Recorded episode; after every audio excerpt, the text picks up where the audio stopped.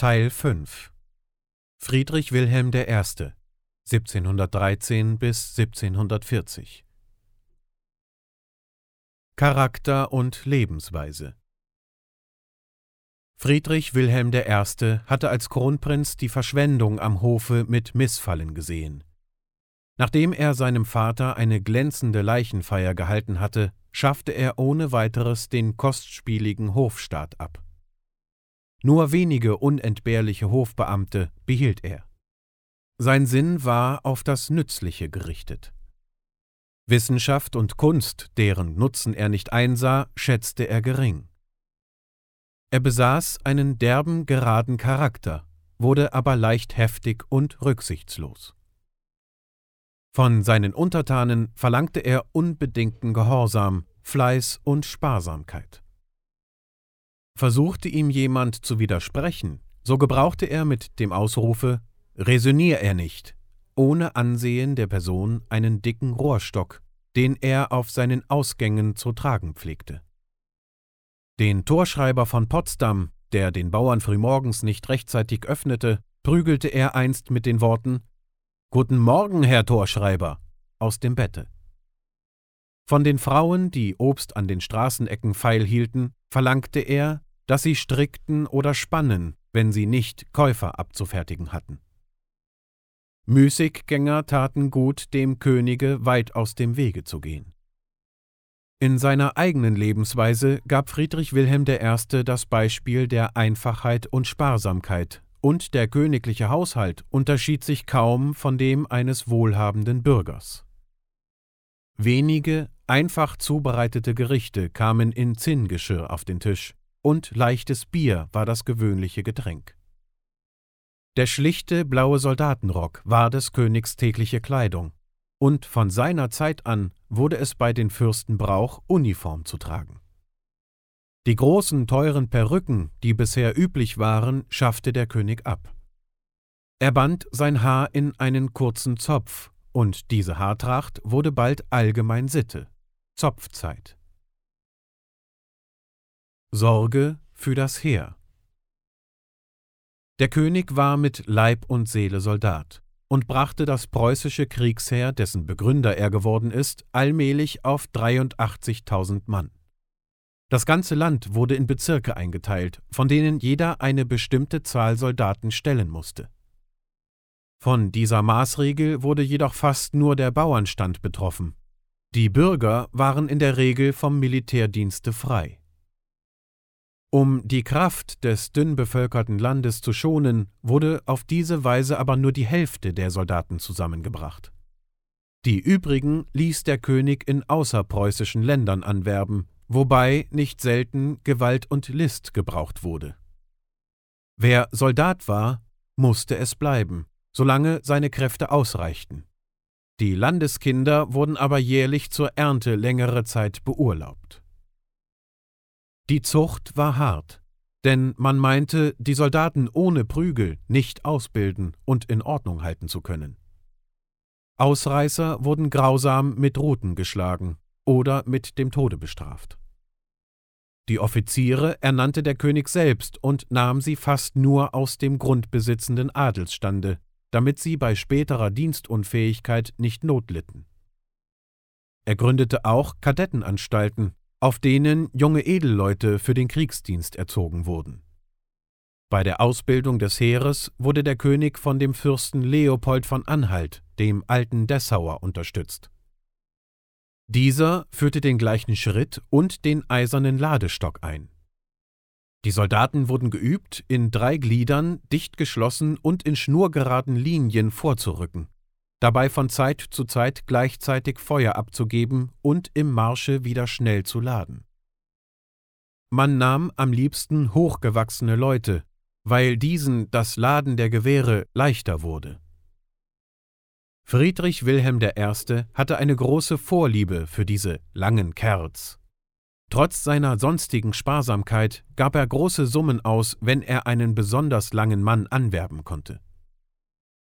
Das Potsdamer Leibregiment, dessen Oberst der König selbst war, bestand aus lauter Riesen. Es gewährte einen prächtigen Anblick. wenn die stattlichen Männer, die auf dem Kopfe hohe Blechmützen trugen, ihre Übungen abhielten. Bei aller Strenge sorgte der König väterlich für seine blauen Kinder. Er erlaubte ihnen zu heiraten und baute ihnen in Potsdam kleine Wohnhäuser, in denen sie nebenher ein Handwerk betrieben. Sie durften ihm auch ihre Wünsche persönlich vortragen. Wenn den König die Gicht plagte, beschäftigte er sich damit, die längsten seiner Leibgrenadiere abzumalen. Eine Anzahl dieser Bilder mit der Unterschrift des Königs, gemalt unter großen Schmerzen, ist jetzt noch vorhanden. In Potsdam, das Friedrich Wilhelm sehr liebte und das er erst zu einer ansehnlichen Stadt gemacht hat, errichtete er ein großes Militärwaisenhaus. Für die Verteidigung des Landes wurde durch Ausbau der Festungen Spandau, Küstrin und Magdeburg gesorgt. Friedrich Wilhelm I. als Landesvater A. Verwaltung Wenn der König zur Besichtigung der Truppen im Lande umherreiste, achtete er mit scharfen Augen darauf, dass seine Beamten treu ihre Pflicht erfüllten. Unfähige und Unehrliche setzte er rücksichtslos ab. Um so sparsam wie möglich zu wirtschaften, richtete er die Oberrechnungskammer ein, die sämtliche Ausgaben der Verwaltung genau nachprüfen musste. In der Behörde, die an der Spitze der verschiedenen Verwaltungszweige stand, dem Generaldirektorium, führte er selbst den Vorsitz. Auf diese Weise gelang es ihm, überall musterhafte Ordnung herzustellen und einen gewissenhaften Beamtenstand zu schaffen. Die Steuerfreiheit der Rittergüter hob Friedrich Wilhelm I. auf, obgleich sich der Adel besonders in Ostpreußen heftig dagegen sträubte. Den Städten nahm er das Recht, sich selbst zu verwalten, die Bürger konnten ihm aber bestimmte Männer als Bürgermeister vorschlagen. Auf den Dörfern vertraten die Edelleute oder die Pächter der königlichen Güter die Obrigkeit. In der Rechtspflege verlangte der König schnelle Entscheidung der Prozesse. Gerichtliche Urteile, die ihm nicht gefielen, änderte er nicht selten eigenmächtig ab.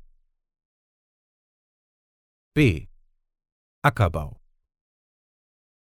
als viele tausende protestantische Bewohner des Bistums Salzburg ihres Glaubens wegen die Heimat verließen, bot ihnen Friedrich Wilhelm I. in seinem Lande eine Zuflucht. In Ostpreußen, das durch die Pest fast entvölkert war, siedelte er 18.000 Salzburger an und gründete dort über 300 Dörfer und eine Anzahl Städte. Außer reichlichem Ackerlande, Vieh und Ackergeräten gab der König das Holz zum Bau von Wirtschaftsgebäuden und gewährte neunjährige Steuerfreiheit. Auch zahlreichen Ansiedlern aus Schwaben und Franken bereitete er in Ostpreußen eine neue Heimat. Die Havelsümpfe wurden durch Befehl des Königs trockengelegt, so dass fruchtbare Äcker und fette Wiesen an ihrer Stelle entstanden. Er ließ auch Bauernmädchen in der Bereitung von Butter und Käse ausbilden und belohnte die tüchtigsten, nachdem er selbst die von ihnen hergestellte Butter gekostet hatte. Um Hungersnöten vorzubeugen, richtete er in den Städten große Kornlager ein, in denen man in guten Jahren Getreide aufspeicherte. Auf den königlichen Gütern wurden die Lasten und Frohenden den Bauern erheblich gemildert. Auf den Gütern des Adels durften die Hof- und Spanndienste wenigstens nicht vermehrt werden. Bauerngüter einzuziehen war den Edelleuten aufs strengste untersagt. C. Gewerbe Um das einheimische Gewerbe zu heben, verbot Friedrich Wilhelm die Einfuhr fremder Waren, besonders englischer Tuche, und gründete in Berlin eine Wollweberei, in der die Stoffe für das Heer angefertigt wurden. Wenn er Leute antraf, deren Kleider aus englischem Tuche angefertigt waren, gebrauchte er rücksichtslos seinen Stock. Die Stadt Berlin suchte er zu verschönern und zu vergrößern. Wohlhabende Bürger zwang er mit den Worten Der Kerl hat Geld, soll bauen zur Errichtung neuer Häuser. Für den Wert der afrikanischen Kolonien besaß der König leider kein Verständnis und verkaufte sie, weil sie zu wenig einbrachten. Die Kriegsflotte ließ er eingehen. D. Kirche und Schule Friedrich Wilhelm I. war von aufrichtiger Frömmigkeit und besuchte den Gottesdienst fleißig, hasste aber alle religiösen Streitigkeiten. Er hat in Berlin ein großes Krankenhaus, die Charité, und zahlreiche Kirchen bauen lassen. Besondere Sorgfalt widmete er der Volksschule. Er bestimmte, dass alle Kinder vom fünften bis zwölften Lebensjahre die Schule besuchten und bereitete damit die allgemeine Schulpflicht vor. Über 1800 neue Landschulen hat er errichten lassen, darunter fast 1200 in Ostpreußen.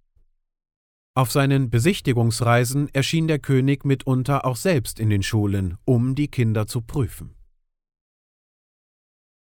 Erwerbungen Als der spanische Erbfolgekrieg beendet wurde, erhielt Preußen den größten Teil von Geldern, westlich vom Rheine. Im Nordischen Kriege erwarb Friedrich Wilhelm I. Vorpommern bis zur Peene mit Stettin und den Inseln Usedom und Wolin. Der Nordische Krieg Seit dem Dreißigjährigen Kriege beherrschten die Schweden die Länder an der Ostsee. Dies war nicht nur für Deutschland, sondern auch für Russland und Polen, die dadurch fast völlig vom Seeverkehr abgeschnitten waren, sehr ungünstig. Im Anfange des 18. Jahrhunderts versuchte daher der Zar, Kaiser Peter der Große von Russland, die Schweden von Düna und Neva zu vertreiben. Nach mancherlei Wechselfällen belagerten die Russen Stettin und wollten sich in Vorpommern festsetzen. Um sie nicht zu Grenznachbarn der Mark Brandenburg zu bekommen, zahlte ihnen Friedrich Wilhelm I. die Kosten der Belagerung und nahm die Stadt in preußische Verwaltung. Beim Friedensschlusse erhielt er den größten Teil Vorpommerns. Schweden, das auch die Elb- und Wesermündung einbüßte, behielt noch das Land nördlich der Peene und die Insel Rügen.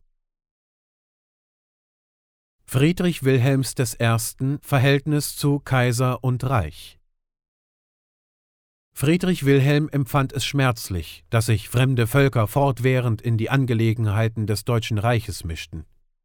Er sagte einmal Kein Engländer oder Franzose soll über uns Deutsche gebieten, und meinen Kindern will ich Pistolen und Degen in die Wiege geben, dass sie die fremden Nationen aus Deutschland helfen abhalten.